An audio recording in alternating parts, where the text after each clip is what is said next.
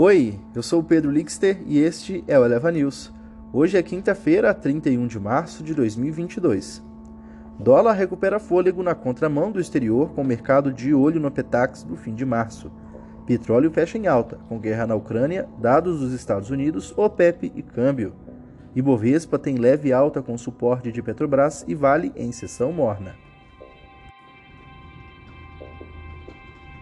Reuters Dólar recupera fôlego na contramão do exterior, com o mercado de olho em Petax do fim de março.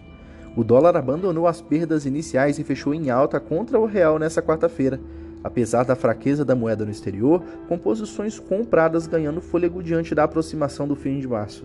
Depois de cair a 0,66% pela manhã, a 4,72, o dólar à vista encerrou o pregão com ganho de 0,59 a R$ 4,78 na venda. No pico da sessão, alcançando parte da tarde, a moeda saltou a 0,75 a 4,79. Estadão. Petróleo fecha em alta com guerra na Ucrânia, dados dos Estados Unidos, OPEP+, e câmbio. Os contratos futuros do petróleo fecharam com ganhos nesta quarta-feira, em um quadro de menos otimismo sobre a solução rápida no conflito entre Rússia e Ucrânia. Além disso, o dólar recuou na sessão, o que tende a piorar a commodity, com notícias do setor também em foco.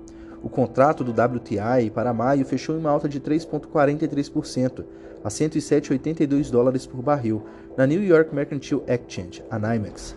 E o Brent para junho avançou a 3,46%, a 111,46 dólares por barril, na Intercontinental Exchange, ICA. Reuters, Ibovespa tem leve alta com suporte de Petrobras e Vale em sessão morna.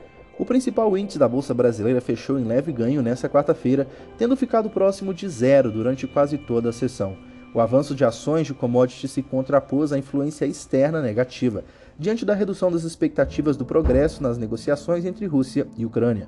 Vale e Petrobras avançaram na esteira de altas do minério de ferro e petróleo, respectivamente, enquanto o setor de saúde teve uma performance negativa.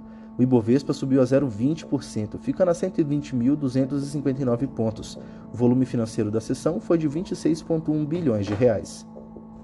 Esse foi o Eleva News, o podcast publicado de segunda a sexta bem cedinho. Acompanhe a gente na sua plataforma de streaming favorita e não perca os nossos episódios. A produção é de Gabriel Fogliene. A locução e edição de áudio são minhas, Pedro Lixer. Até mais.